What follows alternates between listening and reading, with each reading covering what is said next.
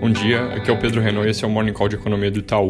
Ontem, mercados tiveram um desempenho forte e com otimismo sobre reabertura e sinalização do Fed, que eu já tinha comentado, mas também impulsionados por notícias positivas sobre o desenvolvimento de soluções para o Covid, entre elas a possibilidade de uma vacina pela empresa americana Moderna, que teve resultados positivos e poderia entrar em produção mesmo no final desse ano.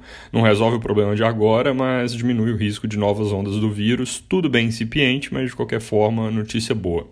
Hoje, o presidente do Fed e o secretário do Tesouro falam com o Senado americano, devem repetir a mensagem ali de é, que ainda tem bastante munição para gastar.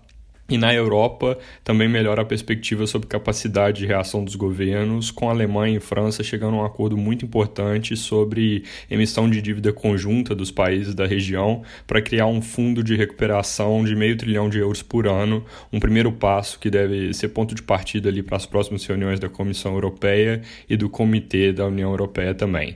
Aqui no Brasil, noticiário menos carregado que nos últimos dias, destaque é que o Senado tirou de pauta os projetos sobre teto de juros juros e aumentos de impostos sobre bancos, algo que eu mencionei vinha causando muita divergência, porque dificultaria a oferta de crédito nesse momento e aí acabaria tendo efeito oposto ao esperado também decidiram cancelar o recesso legislativo do meio do ano para continuar trabalhando para combater os efeitos do Covid e o mesmo que esse cancelamento vai valer para a Câmara.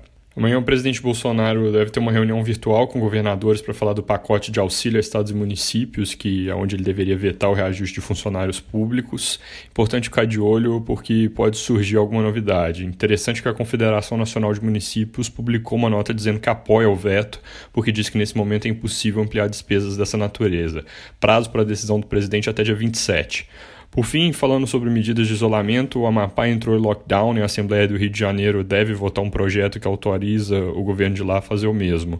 Em São Paulo, a Folha reporta que esse tipo de medida por hora não está no horizonte, porque o número de mortes está relativamente estável e também porque estão caminhando os planos de adoção de um mega feriado nos próximos dias, que seria o adiantamento do 9 de julho para segunda-feira que vem, junto com Corpus Christi e Consciência Negra na quinta-feira agora, deixando a sexta como ponto facultativo. Esses dois dessa, dessa semana já estão confirmados. O 9 de julho ainda depende de decisão estadual que deve sair até quinta-feira.